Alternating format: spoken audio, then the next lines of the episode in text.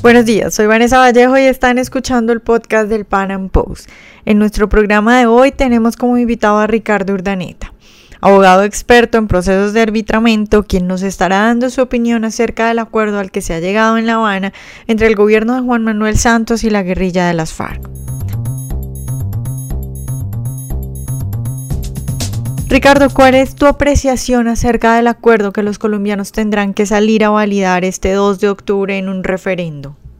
A ver, eh, aquí tengo que hacer la primera salvedad, es que la posición oficial del movimiento libertario es la de no votar, la de abstenerse en el plebiscito. Hubo una discusión, hubo un foro del movimiento libertario sobre el tema, eh, participó mucha gente por Periscope, los que no pudieron asistir directamente, y ahí lo que se decidió es que es un, eh, digamos, el plebiscito es una eh, una idea o una, una, iniciativa que no ofrece ningún tipo de garantía, está totalmente parcializado a favor de un resultado eh, y, eh, y, carece de toda legitimidad y por eso la posición del movimiento libertario, la posición oficial del movimiento libertario es abstenerse de votar en el plebiscito. Mi posición personal, pues la manifesté ahí en esa discusión, perdí, pues, digamos, por, por, por, no fui el único que manifestó esta posición, pero quienes defendimos esta posición perdimos por uno o dos votos, pero mi posición personal es que hay que votar por el no. Lo que está en juego es muy grave, es muy delicado eh, eh, y, creo que es importante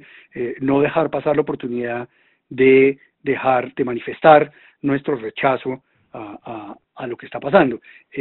independientemente de muchas consideraciones que se pueden tener hacia lo que ha pasado hasta ahora, digamos, hacia lo que se le cedió a las FARC, la impunidad que se va a generar de las FARC, en fin, 20.000 consideraciones de, cosas que están mal en el plebiscito, en cuanto no solo en cuanto a lo que le concede a las FARC, sino en cuanto a cómo se ha portado el gobierno y cómo ha dicho de mentiras el gobierno, etcétera. Eh, creo que esencialmente hay dos consideraciones que hay que mirar hacia adelante eh, alrededor del tema del acuerdo entre el señor Santos y las FARC y alrededor del plebiscito. La primera es que este acuerdo entre el señor Santos y las FARC no trae paz, por lo tanto es falsa la premisa eh, sobre la cual está montado todo el ejercicio de negociación con las FARC y es falsa la premisa sobre la cual está montada la pregunta del plebiscito. El plebiscito, el plebiscito, si gana el sí, no va a traer paz en Colombia. Eso es una mentira. Ya lo estamos viendo todos los días, eh, ya en el Catatumbo, en eh, el Cauca, en muchas zonas del país, las simplemente otras otras bandas criminales, del, del, ELN hasta las Águilas Negras, pues están ocupando los espacios que están dejando las FARC, muchas veces sin tomarse el trabajo ni siquiera de traer gente nueva, sino con la misma gente de las FARC que se está cambiando el brazalete. Eso está reconocido, eso lo ha divulgado incluso la silla vacía, que es eh, hasta ahora pues ha sido incondicional con el sí y con el tema de todo el proceso de, del acuerdo Santos-FARC, pero pues es innegable, es intapable. Eh, el, el, el, acuerdo Santos-FARC no trae paz. Esa es la primera consideración. Ergo, quienes dicen o quienes eh, anuncian que van a votar por el sí, porque hay que eh, reducir la cantidad de muertos, porque cualquier ahorro de un muerto es bueno, porque la violencia se va a acabar, porque ya no va a haber más víctimas, pues están mintiéndose a sí mismos. Eh, no es cierto que eso vaya a pasar, no es cierto que se vaya a ahorrar ni una víctima, no es cierto cuando miran que hasta el día de hoy se ha reducido muchísimo eh, las víctimas por el tema de la violencia, eh, el tema, digamos, ideológico, como lo quieran llamar, eh, del terrorismo en el país, pues sí, eso es cierto que se ha reducido mucho porque hasta el día de hoy, hasta el 2 de octubre, de hecho, pues tenemos a las FARC retirándose de zonas y absteniéndose de gestos violentos porque están apelando al voto popular, pero en el momento en que las FARC queden concentradas en unas zonas específicas o se abstengan o se nieguen a ir a concentrarse en esas zonas específicas, pues volverá a renacer la violencia y volverán a multiplicarse las víctimas en esas mismas zonas. Entonces, eh, lo principal es, eh, la, eso que llaman la paz no trae paz.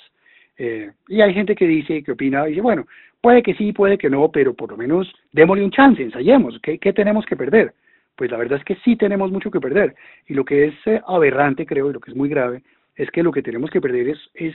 es algo que ya hemos ensayado los colombianos, los colombianos ya hemos pasado por ahí, eh, y es que vamos a acabar otra vez con un partido político con brazo armado y financiado con coca. Lo, eso es algo que hemos vivido en Colombia desde la infiltración de Pablo Escobar y el cartel de Medellín en el Partido Liberal, eh, que fue gravísimo,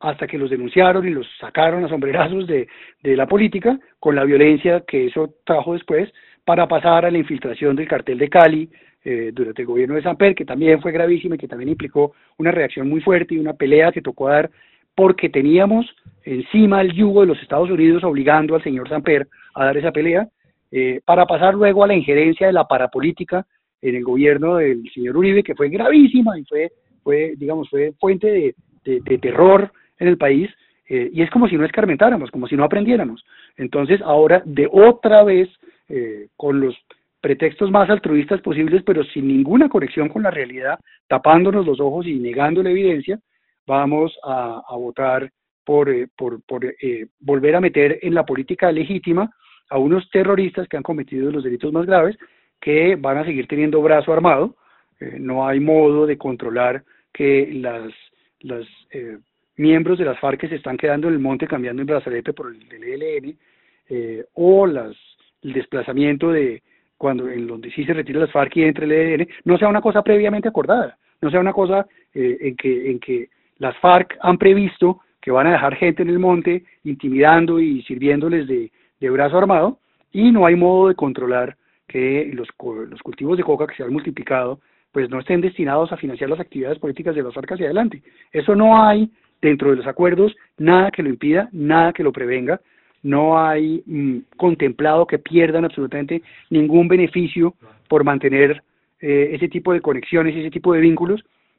e inclusive si los hubiera que no los hay.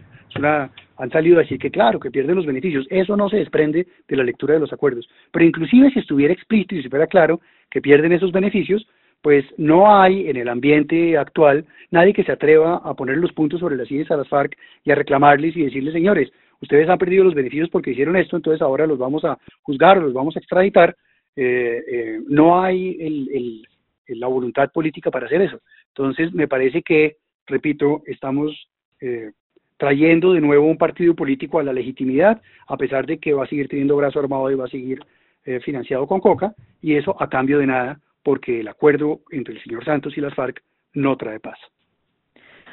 Bueno, muchas gracias por estar acá y seguro que tendremos más adelante hablando precisamente de este tema que está interesante. Bueno, pues muchas gracias por la invitación. Siempre es muy estimulante participar en estos podcasts. Muy agradecido. Bueno, pues yo estoy totalmente de acuerdo con Ricardo. Lo que estamos poniendo en riesgo los colombianos es mucho. La paz no se va a conseguir con una firma, sin embargo, lo que sí hacemos al aceptar el acuerdo al que se ha llegado en La Habana entre el gobierno y las FARC y al votar sí este 2 de octubre es abrir la puerta para que un montón de delincuentes entren a gobernarnos. Les estamos dando el poder que siempre quisieron y como bien dijo Ricardo, a cambio de nada, porque la firma del acuerdo no significa la paz.